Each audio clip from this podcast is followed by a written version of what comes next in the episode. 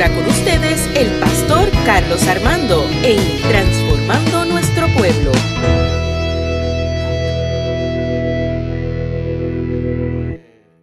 Este es el segundo domingo del año. Y la palabra que quiero compartir con ustedes es, tiene que ver con el texto, con el texto que vamos a utilizar para el plan de trabajo 2022. Y en este mensaje yo estoy abriendo mi corazón. Eh, yo he estado orando, he estado un poquito, a veces yo, yo pongo muchos videos chistosos en las redes sociales, pero he estado muy, muy en, comunión y orando al Señor. Eh, ¿Qué es lo que quiere con su iglesia? ¿Qué, ¿Cómo podemos dirigirnos para alcanzar e impactar vidas para el Señor? Porque muchas veces las iglesias trabajan para que se llene la iglesia, pero mi oración es cómo podemos impactar vida para el Señor. Si Dios quiere que se llene la iglesia, eso es asunto de Él. Pero cómo podemos promover a Cristo, cómo podemos eh, ser pertinentes en este tiempo que estamos viviendo. Y el, te- el texto base, quiero que lo busques, Romanos capítulo 15, versículo 13. Romanos capítulo 15, versículo 13. Eh, lo voy a estar leyendo la traducción eh, viviente. Traducción viviente. Aunque muy parecida a la, a la Reina Valera. Dice que el Dios de la esperanza los llene de toda alegría y paz a ustedes que creen en Él, para que rebosen de esperanza por el poder del Espíritu Santo. Que el Dios de la esperanza los llene de toda la alegría y paz a ustedes que creen en Él, para que rebosen de esperanza por el poder del Espíritu Santo. Señor, en esta mañana te doy gloria a ti. Y te pido que hables a nuestro corazón y que hables a nuestro espíritu. Y que podamos en esta mañana, Señor, afirmar tu presencia y sobre todo que esta palabra, este texto, Señor, y esta predicación sea de bendición a todo el mundo, Señor. En el nombre poderoso de Jesús. Ya conmigo, amén. Amén. Hay un refrán que dice que lo último que se pierde es que Ay, lo último que se pierde es la esperanza. Yo creo que la esperanza mucha gente la ha perdido. Y si usted pregunta por qué, yo pienso que la- las personas han perdido la esperanza, porque han, han vi- viven hoy día con mucha ansiedad, viven con mucho, eh, con, mucho miedo, eh, con mucho temor, eh, vivimos con muchos afanes. Y cuando, cuando uno vive con la esperanza en Cristo, pues aunque sí hay ansiedad, sí vivimos nuestra realidad de vida, pero la realidad es que hay algo, hay una promesa en la palabra que nos da tranquilidad. Y eso es un refrán que la gente lo dice, lo último que se pierde, Luis, es la esperanza. Así que como que sigue para adelante. Ahí lo que dice, la última cuenta la paga el diablo. y en la antigüedad, Jesús era una promesa que llenaba de esperanza a un pueblo. Pero no tan solo a un pueblo, sino a, a todos los pueblos vecinos que eran marginados como pueblo. Porque el judío pensaba que la salvación era exclusiva, pero Jesús vino como esperanza para incluir a todo el mundo. Así que al nacer Jesús, esto trajo problemas con dos sectores, políticos y religiosos. Político porque nació un niño que dice que va a ser rey, o que era rey, y religioso porque este niño venía a traer un reino distinto a lo que el sector religioso estaba acostumbrado en su formación o, construcción bíblica. Todo esto llenó de esperanza al pueblo y aún todavía nos llena de esperanza a nosotros como iglesia, como pueblo. Que usted y yo predicamos, lo que predicamos se fundamenta en Cristo, que todavía sigue transformando familias, que sigue transformando vidas y que sigue transformando comunidades en el nombre del Señor. Por eso tenemos esperanza en Cristo. Nuestra esperanza nunca puede estar puesta en la iglesia. Nuestras esperanzas nunca pueden estar puestas en el pastor. nunca en los líderes, tiene que estar puesta en Cristo. Cuando la iglesia, la gente, la comunidad ponemos nuestra esperanza en Cristo, todo cambia, mi amado, mi amada. Por lo tanto, la esperanza comienza y termina con Cristo. No hay intermediarios. Es Cristo la esperanza. ¿Cuánto dicen amén por eso? Porque la esperanza en Jesús es para todos. Es para todos. Por años, la iglesia, y digo la iglesia en general, no la iglesia de Cagua. Estoy tomando unos medicamentos que me tienen seco. la iglesia por lo general, por los años, las iglesias trabajan para mantener personas en los templos. Le predicamos, les enseñamos un modo de vida. Tienen que ser así, tienen que hacer así, tenemos que hacer esto. Por años eso es lo que la iglesia ha intentado eh, enseñar y predicar.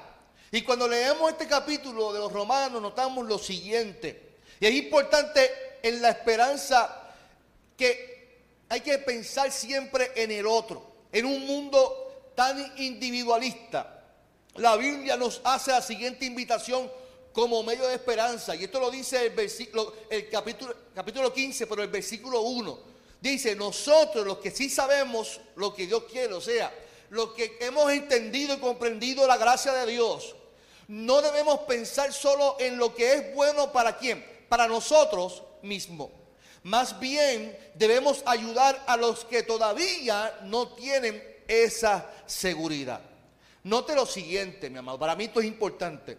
Los que hemos experimentado el amor y la gracia y la, y la entendemos, porque eso es lo que dice el texto. Nosotros lo que sabemos, ya lo que hemos comprendido, lo que hemos, los, los que hemos conocido esa gracia, hemos experimentado eso, no debemos de pensar solamente en nosotros. Nuestra misión como medio de esperanza no es simplemente quedarme con lo que yo he adquirido, sino que es poder ayudar a otros, es a los que no tienen esa esperanza y esa seguridad en Cristo Jesús. El problema que ha tenido la iglesia por años es que pensamos que la transformación de las personas se da por medio de un culto y ya. Por eso la gente enfatiza, ven el domingo a la iglesia, Ven el domingo porque allí es que Dios te va a transformar. La transformación no viene por ir un culto y ya. La transformación viene por un proceso de, de metanoia, de cambio de pensamiento, por medio de, la educación, por medio de lo que yo conozco en el estudio de la palabra. El problema que han tenido las iglesias por años es que pensamos que la transformación de las personas se da por medio del culto. Ayudamos, queremos que se congreguen, y sacan miembros y ya. Servimos a la gente, queremos que venga a la iglesia. Y mi amado, la Biblia parte de la premisa, nosotros los que sí sabemos, o sea, los que hemos adquirido el conocimiento por medio de experiencias, por medio de estudios bíblicos, por medio de capacitación, de discipulado. Y esto es importante porque nosotros experimentamos algo. Y porque hemos experimentado experimentado algo, no significa que otros tienen que experimentar lo mismo que hemos experimentado nosotros. No porque yo tuve una experiencia eh, espiritual, todos tienen que pasar por la misma experiencia espiritual. La transformación de cada vida es distinta. tiene que ser algo personal con el Espíritu Santo de Dios. Y esto es importante porque cada cual debe tener su experiencia de fe. Pero la responsabilidad de la iglesia no es solamente predicarle, sino también educarle para que también conozcan. Ustedes lo que conocen tienen que ayudar a otros para que también conozcan. Así que Pablo establece en el verso 4 todo lo que está escrito en la Biblia. O sea, lo que Pablo establece es todo lo que está escrito en la Biblia es para nuestro conocimiento. O sea, las, las historias, los relatos bíblicos, ¿es para qué? Para nuestro conocimiento. Léalo después en el versículo 4. O sea, es para nuestro conocimiento como medio de esperanza por medio de Cristo, porque todo desde el antiguo hasta el nuevo se fundamenta en que hay una esperanza en medio de Cristo. ¿Cuánto dicen amén? El asunto de los romanos no, eh, no era otra cosa que era la aceptación. Ellos tenían un problema de aceptación. Y desde antes de Jesús hasta después siempre había existido los estigmas, las separaciones de gente, las etiquetas entre los pueblos. La gente que se siente marginada, se siente, llega a una iglesia y se siente, es que yo me siento que me desprecian.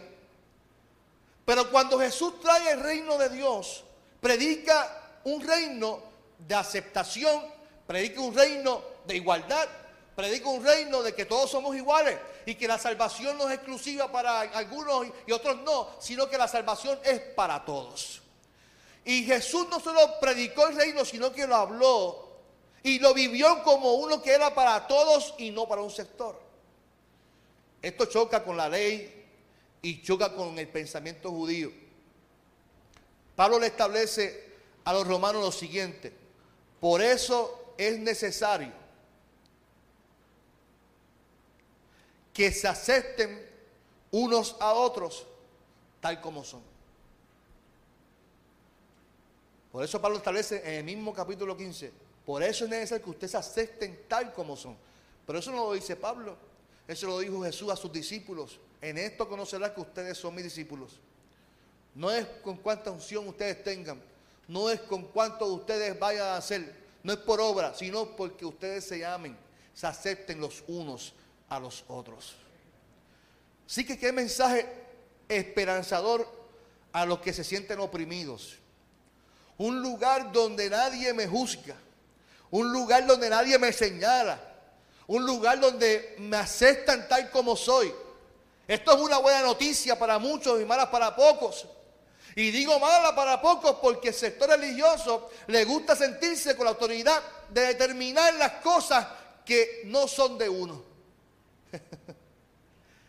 Digo esto porque la salvación no es ni depende de nosotros, depende de Cristo.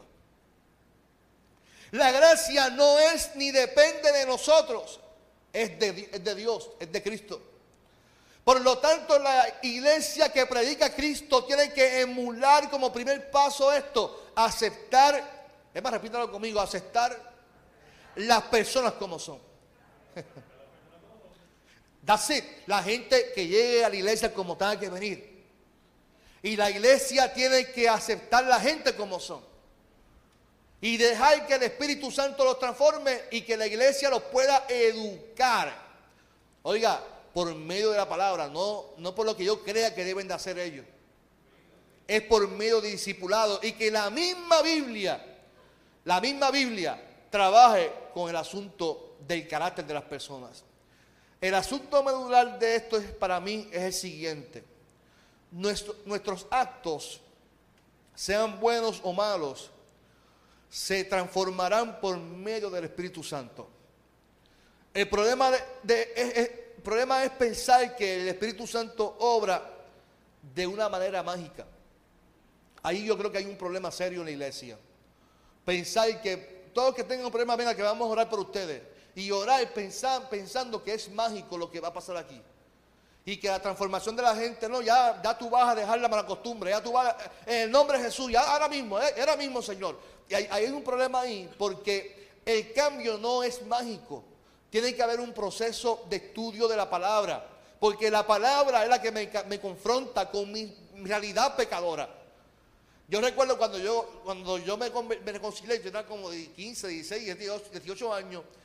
Y cuando Dios me llama, fue cuando yo me sometí a la palabra, que empecé a leer el texto, que empecé a entender lo que hubo un proceso de transformación en mi carácter. No hubo otro. La iglesia, por en Villa a mí nunca me dijeron nada. A mí nunca me dijeron, tienes que venir en, pantalones, no vengas en maones, no vengas en tenis. No, nunca me dijeron eso. Al contrario, allí unas viejitas me recibieron con amor y yo me enamoré de las viejitas y yo cantaba con las viejitas. Y eso a mí me enamoró tanto porque nunca me juzgaron. Y mira que yo hice poca vergüenza en la iglesia. Y nunca, nunca me, al, revés, siempre me recibían con el mismo amor. Porque entendieron que la obra era del Espíritu Santo. ¿Cuánto dicen amén? El Espíritu Santo obra cuando nos sometemos a la palabra en oración y estudio. ¿Qué dice el texto en los versos 8 y 9? Pues Cristo vino y sirvió a los judíos para mostrar que Dios es fiel y cumple las promesas que les hizo a nuestros antepasados. También vino para que los que no son judíos den gracias a Dios por su bondad. Y esto es importante entenderlo, iglesia. Porque entonces la esperanza no tiene límites. La esperanza de transformación en la vida no tiene límites para sectores, para las personas. La religión no puede ser secuestrada por la iglesia como algo exclusivo, porque la esperanza es de Cristo. Y yo no puedo secuestrar la palabra para solamente para nosotros porque la esperanza es mía como también para aquel que está eh, viviendo un puente, como también como el que vive donde quiera que viva. La esperanza es para todos porque le pertenece a Cristo. La esperanza en Jesús es para todos. El hecho de que Cristo vivió como siervo de los judíos, esto es importante. Y aquí que yo voy con la iglesia. El hecho de que Cristo se hizo judío denota algo muy importante. Que Él se adapta a las personas. Él se hizo judío, Él se hizo carne, se hizo pecado para que la gente alcanzara salvación. Para que todos los pueblos recibieran gracia. Y dice, se hizo esclavo, o sea, él se hizo siervo. O sea, él se adaptó como rey y se adaptó a lo más bajo para que usted y yo alcanzáramos salvación. Esto no todo el mundo lo puede entender porque la gente quiere pensar que la salvación es exclusiva. La salvación es para todos. Y la iglesia tiene que entender esto porque la iglesia puede, adaptarse a los tiempos para alcanzar a la gente, que la gente, hasta el más vil, hasta el más santo, alcance salvación. ¿Cómo Pablo lo interpreta en su, en su ejecutoria como, como, como apóstol? En 1 Corintios, Pablo dice, aunque yo soy libre, mira cómo lo dice él, aunque yo soy libre, vivo como si fuera esclavo de todos. O sea, yo soy libre, yo no, yo no soy eh, eh, eh, esclavo de nadie. Sin embargo, me hago como esclavo de todos. Así ayudo al mayor número posible de personas para creer en Cristo. Verso 20. Cuando estoy con los judíos, ¿qué yo hago? Dice Pablo. Pues vivo como judío para ayudarlos a creer en Cristo. Por eso cumplo la ley de Moisés, aunque en realidad no estoy obligado, dice Pablo a creer, a, hacerlo. Y cuando estoy con los que no obedecen la ley de Moisés, pues vivo también como uno de ellos, para ayudarlos a creer en Cristo. Esto no significa que yo no obedezca la ley, la ley de Dios, al contrario, la obedezco, pues sigo la ley de quién? De Cristo, porque Cristo se hizo esclavo. Cuando estoy con los que apenas empiezan a ser cristianos, me comporto como uno de ellos para poder ayudarlos. Es decir, dice Pablo, me he hecho igual a todos para que algunos se salven. Y todo esto lo hago porque amo la buena noticia y porque quiero participar de sus buenos resultados. Ese es primera, apúntelo, 1 Corintios 9, del 19 al 23, traducción lenguaje actual. Yo no estoy hablando de cambio de doctrina. Yo no estoy hablando de cambiar de lo que creemos. Es que Pablo se adapta a los tiempos, a las personas con el fin de alcanzarlos para que sean transformados, transformados por medio de la esperanza en Cristo. No todo el mundo puede comprender esto porque nosotros pensamos que el que llegue a la iglesia, la iglesia históricamente tiene que ser de una manera. Nosotros hemos doctrinado la, iglesia. Hemos doctrinado los himnos. Hemos doctrinado los métodos de hacer las cosas. Hemos doctrinado todo. No se puede cambiar nada de iglesia porque así históricamente debe de ser. Y Pablo dice, para que los resultados sean buenos, tú tienes que adaptarte. El problema es que la gente, la iglesia piensa, no, es que son la gente de afuera que se tiene que adaptar a nosotros. Y Pablo dice, no, si tú quieres alcanzarlos a ellos, tú tienes que adaptarte a ellos. No, pero pastor, bueno, Jesús se hizo esclavo. Pablo dice, yo me hice como si cumpliese la ley. Cuando estoy con los judíos, me hago como ellos.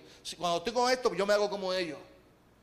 Cuando estoy con los que apenas gatean el Evangelio, pues me hago como uno de ellos.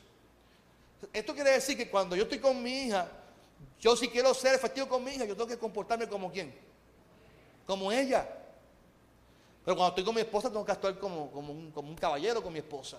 Cuando estoy con ustedes, yo tengo que comportarme como, ustedes. Y cuando estoy en la calle, yo tengo que comportarme como, gente de la calle. Cuando estoy en la cancha jugando baloncesto, yo no estoy ahí tirando la huida, santo, aleluya.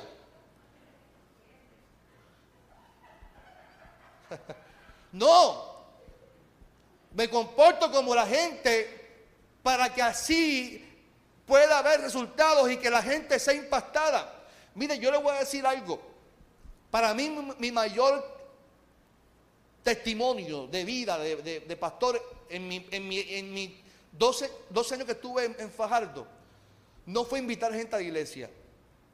Yo nunca invité gente para mi iglesia en Fajardo. La gente comenzó a ir porque vieron que yo podía ir a la pista, correr con la gente, correr y, vacilar con ellos, pero se dieron cuenta que había un testimonio importante que yo nunca di y, torcí el testimonio. Recuerdo que yo tenía un equipo de hacer ejercicio que todavía lo tengo allí cogiendo mo. Y, yo lo llevaba a la pista y le, llamaba la jaula. Y la jaula era porque había una reja y allí hacíamos ejercicio y poníamos música y allí hacíamos ejercicio. Y, había gente de la comunidad que, pastor, ¿puede Sí, venga, Y entonces a las 5 de la mañana en la jaula y hacemos videos y la jaula. Y un joven, me acuerdo, Víctor Olmedo, me dice, pastor, a mí, yo le dije a mi esposa, a mí me impacta el pastor. Porque Él comparte con nosotros, nos invita a hacer ejercicio. Él nunca nos invita a la iglesia. Pero Él, es tan recto en cuanto a, su manera de vivir. ¿Y qué pasó con eso? Que la gente de la pista comenzó a ir a la iglesia sin yo tener que invitarlo. Porque yo me adapté a ellos. Me adapté a su estilo de vida de correr. Me adapté a, su jerga de poder relajar sin tener doble sentido. Me adapté a estar con la gente sin necesidad de, ser como ellos, pero me adapté para que ellos, con el fin de que ellos alcanzaran la esperanza en Cristo.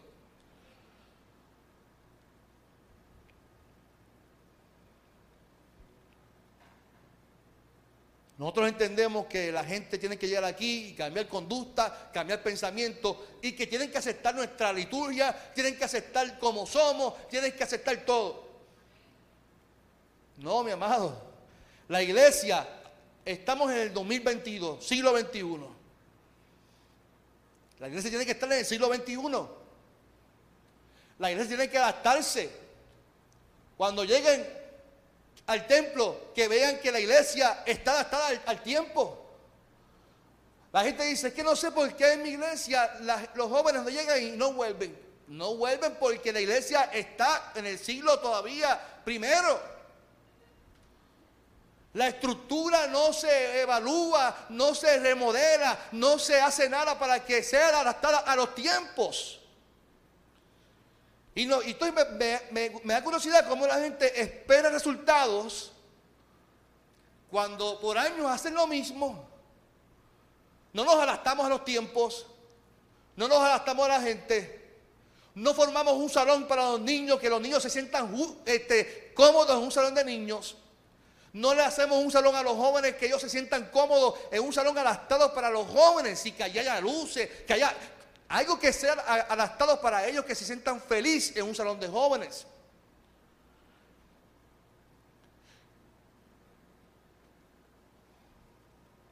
Ahí que yo voy, ¿cómo es posible que, queramos ver resultados? No, yo quiero ver resultados. Ah, pero ¿qué tú quieres hacer? No, no, eh, vamos lo mismo. La escuela bíblica es lo mismo, haciendo lo mismo, decir, decir lo mismo. Caramba, pero ¿cómo quiere, la gente quiere ver resultados si hacemos lo mismo de años? Tenemos 62 años haciendo lo mismo. Perdona que se lo diga así. La escuela bíblica, ¿cómo la gente quiere que la gente venga a la escuela bíblica si utilizamos el mismo libro? Que no da resultados, pero hay, hay que hacer algo con el libro. Y no hablo de la Biblia. Yo estoy hablando y me estoy deshogando porque nosotros esperamos ver resultados de algo, pero queremos que la gente o que el mundo se adapte a lo que ya somos como Iglesia Evangélica Unida. Es imposible que, que la iglesia crezca siendo lo mismo, haciendo, haciendo lo mismo y haciendo lo mismo y haciendo lo mismo. Por lo tanto, en el 2022, si queremos esperanza en Cristo, tenemos que entonces hacer como Cristo, adaptarnos, ser esclavos, aceptar la gente, que la gente se sienta feliz, porque el fin no es convertir personas en nuestra iglesia, mamado. Ese es el fin de una iglesia, convertir personas. El fin es que las personas conozcan a Cristo de la esperanza que es para todos. Yo esperaba cinco mil amén. Mira, hasta, lloviendo está ahora mismo. Bendiciones, hermano. Allí, ya muy bien, amén. Entonces Pablo termina esta sesión del capítulo 15 diciendo para que rebosen de esperanza. Cuando entendemos que la esperanza es para todos, hay varias cosas que llenan nuestras vidas y que hoy son necesarias ante todo lo que estamos viviendo. ¿Cómo termina la sesión? Que Dios, quien nos da seguridad, los llene de alegría, que es que les dé la paz, que traiga y confiar en Él, y que por el poder del Espíritu Santo los llene de esperanza. Esa era la traducción lenguaje actual. En la, traducción viviente, que es la que leí al principio, le pido a Dios, fuente de esperanza, que los llene completamente, número uno, de alegría y de paz, porque confían, confían en Él. Entonces rebosarán de una esperanza segura mediante el poder del Espíritu Santo. Ya sabemos que la esperanza es Cristo. Y que esa esperanza, ya sabemos también que es para quién, para todos. Pero ¿qué produce, qué produce esa esperanza? Perdón.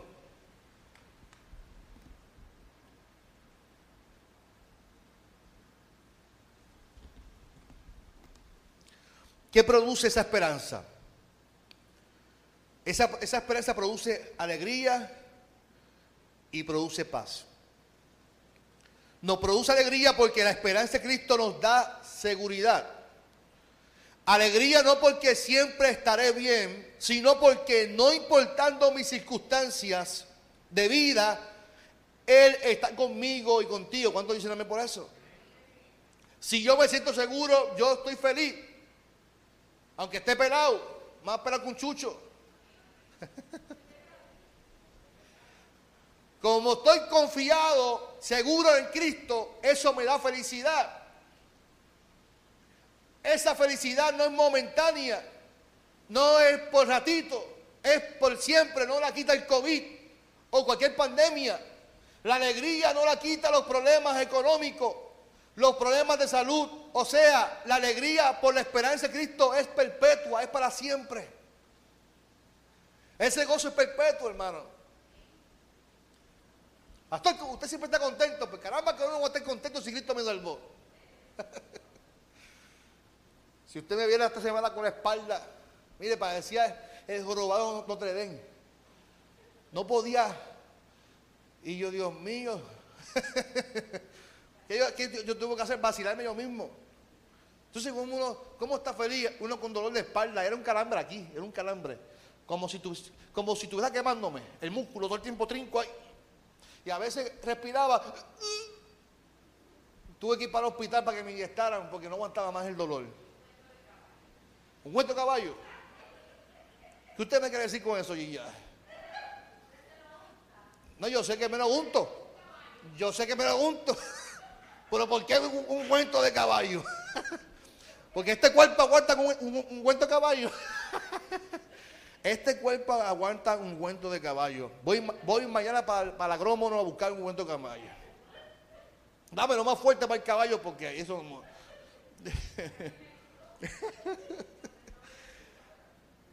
La esperanza es significado de que algo por lo cual usted y yo esperábamos en el futuro, lo vamos a alcanzar. Cristo al nacer, escuche bien, vivir, morir, resucitar, cumple esta esperanza y su promesa se hace real en nuestras vidas. ¿Cierto o falso? Si Cristo es nuestra esperanza, nuestra esperanza se cumplió en Cristo Jesús.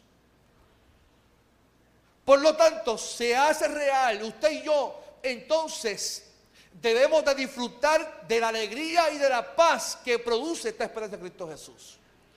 Recuerde, y, no abunde mucho en, el, mensaje porque ya lo he dicho anteriormente, la paz que habla el texto es el chalón, el bienestar, no es la ausencia de problemas.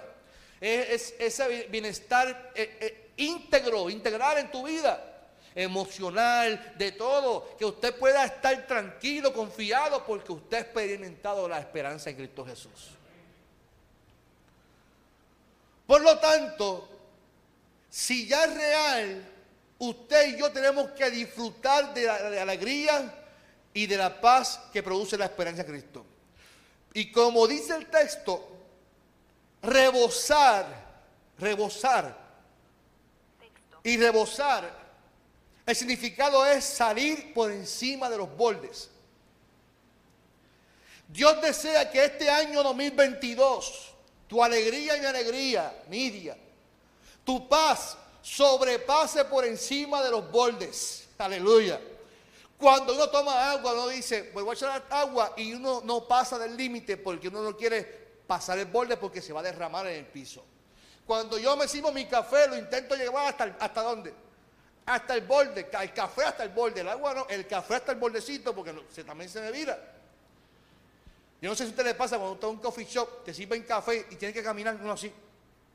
Porque te lo sirven, mira ahí, la espuma ahí, la mariposita ahí, uno va ahí con un miedo, Carmelo, y uno. Porque te lo sirven hasta el borde. Cuando Pablo dice que rebosen en la esperanza y por el poder del Espíritu Santo es que es que la alegría y la paz que Dios da va por encima de todas las circunstancias, rebosa, o sea, sobrepasa todos los límites. La alegría y la paz que produce el Señor en mi vida tiene que ser por encima de todo, hermano. Esto quiere decir que la alegría y la paz van por encima de cualquier circunstancia que podamos estar experimentando. La alegría y la paz se cumplen en Cristo. No tienen que esperar un año más. No tienen que esperar saldar la casa. No tienen que esperar saldar una deuda. Ya tú puedes disfrutar de la, alegría. Tú puedes disfrutar de la esperanza porque Cristo está contigo en el nombre del Señor.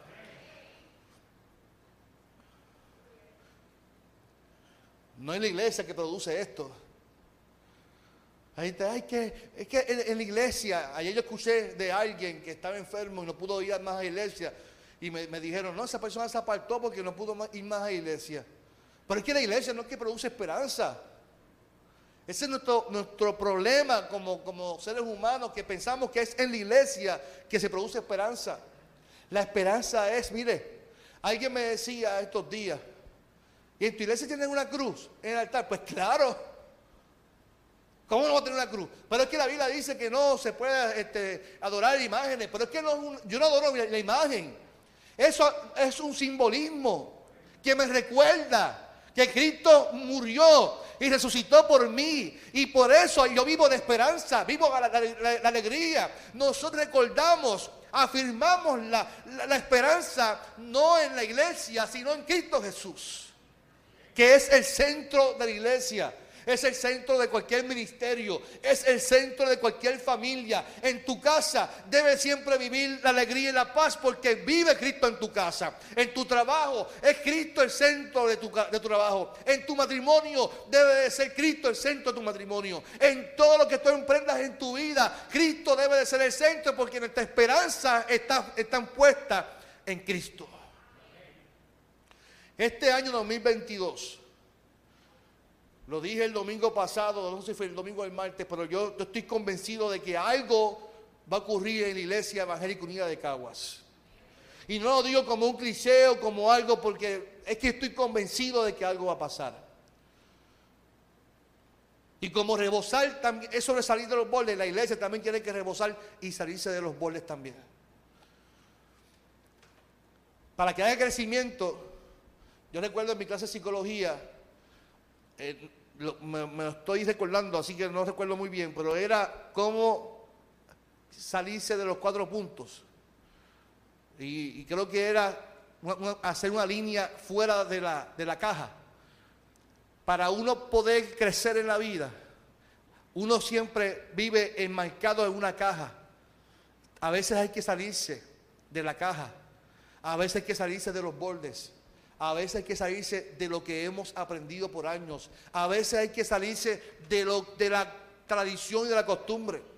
¿Sabes por qué? Porque allí va a haber bendición. Si queremos ver jóvenes, niños, queremos ver transformación por medio de la educación.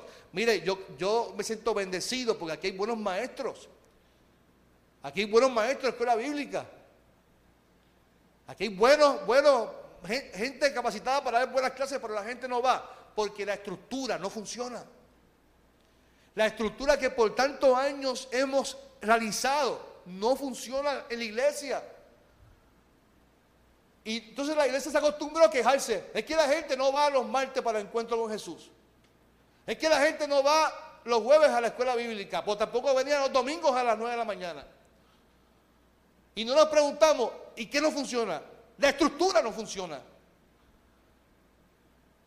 La estructura, y perdona que se lo diga, soy pastor, si, me regañan por eso, pues, por decir la verdad, pues, perdóname si, ofendo por decir la verdad. Pero si la estructura no funciona, hay que cambiarla. Eso en, en, mire, en cualquier organización, en cualquiera. Usted va, usted trabaja en cualquier organización, algo no funciona, lo van a qué? Lo van a cambiar. Menos la iglesia, porque doctrinamos las estructuras. No es que tiene que ser así, tiene que ser este de libro, tiene que ser esto, tiene que ser esto. ¿Por qué? ¿Qué si no funciona? Rebosar es salir, pues este año vamos a rebosar. ¿Cuánto dicen amén por eso? De alegría y de paz por la bendición, la salvación es para todos. ¿Cómo se va a hacer? Dios nos ayudará en el proceso, pero tenemos que rebosar de la esperanza de Cristo Jesús, porque la esperanza nuestra debe de ser Cristo Jesús. No las estructuras, es Cristo Jesús. Y Cristo nos enseñó a adaptarnos, se hizo esclavo. Pablo nos dice, yo me hice para con el fin. Si el fin es alcanzar vida para Cristo, pues entonces hay algo que hacer en nombre del Señor. Y Dios está buscando hermanos, familia, Dios, busca gente que esté dispuesta a eso.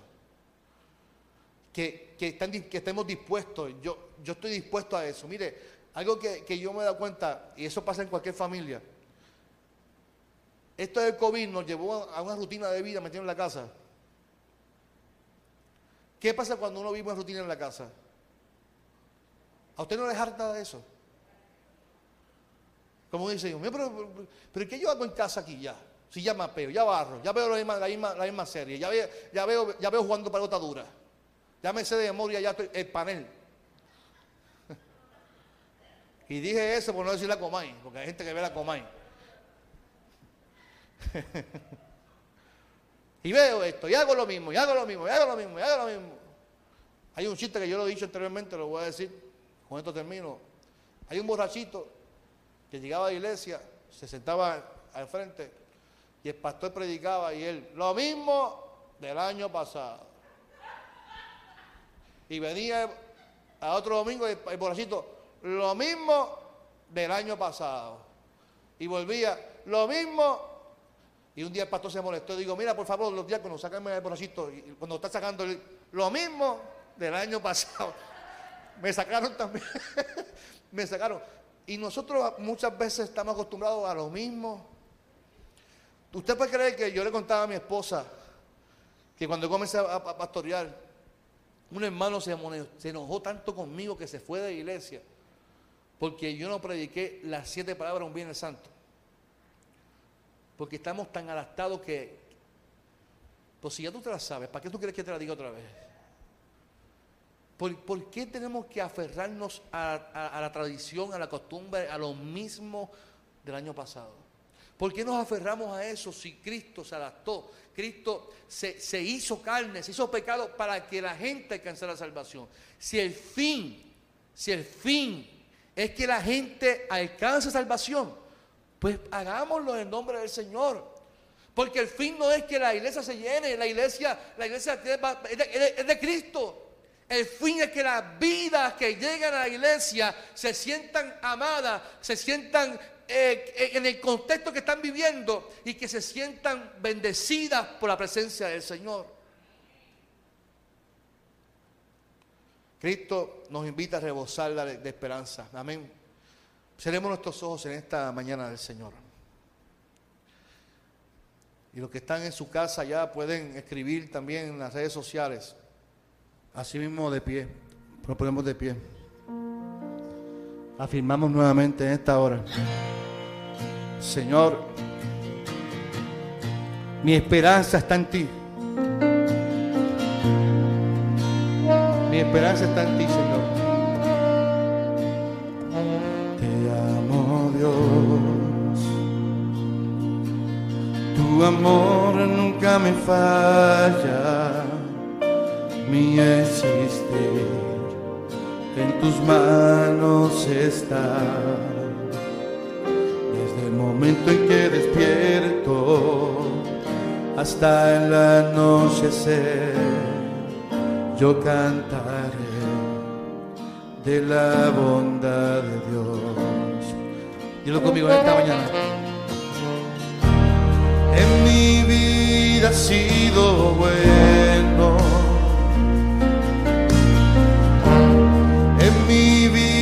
Sido tan, tan fiel.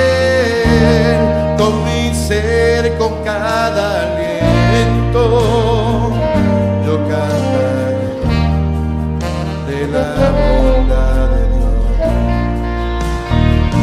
Yo amo tu voz, más guiado por el fuego,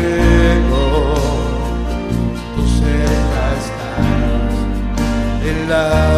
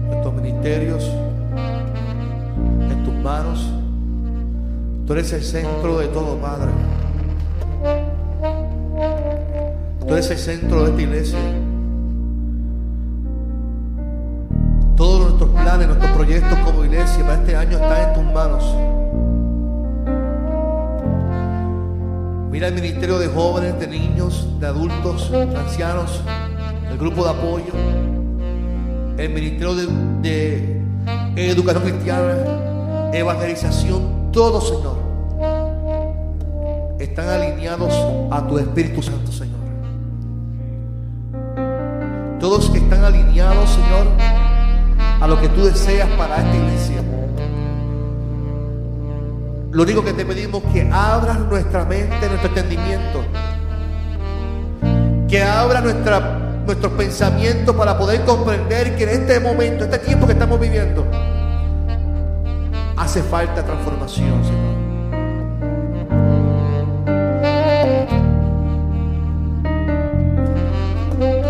Mira nuestras familias, cada familia, cada hermano y hermana, Señor. Todos los planes que tenemos como seres humanos, como gente de Dios, los ponemos en tus manos, Señor. Todos los planes que tenemos con nuestros hijos, Señor, están en tus manos, Señor. Todos los planes de nuestros nietos, Señor, están en tus manos, Señor. Padre, y que podamos rebosar en la esperanza en ti, Señor. Que podemos rebosar, Señor, vivir con alegría, con paz, porque hemos puesto nuestra mirada en ti, Señor. Hemos puesto toda nuestra esperanza en tus manos. Padre, nada nos puede quitar la alegría, nada nos puede quitar la felicidad, nada nos puede quitar, Señor, el deseo de vivir, nada nos puede quitar, el Señor, el anhelo de adorarte, Señor, en todo momento, Padre. En el nombre de Jesús, Señor. Con este mismo Espíritu, Señor, nos despedimos, Señor, agradecidos por tu presencia, agradecidos por tu amor, agradecidos por tu palabra y agradecidos por lo que sigues haciendo en nuestra vida, Señor. Bendice a todos los que nos están viendo por Facebook, Señor, en esta hora por YouTube. Bendice a cada familia, a cada hermano y en su casa, Padre. Que tu Espíritu Santo también comience a hacer una obra maravillosa, Señor. Y nos despedimos levantando nuestras manos al cielo, declarando la victoria en el nombre de Jesús. Nos despedimos con la bendición del Padre, la bendición del Hijo y la bendición de nuestro Consolador, Espíritu Santo de Dios, que sea derramado sobre cada uno de nosotros y nosotras. Y la iglesia dice, amén, amén, amén.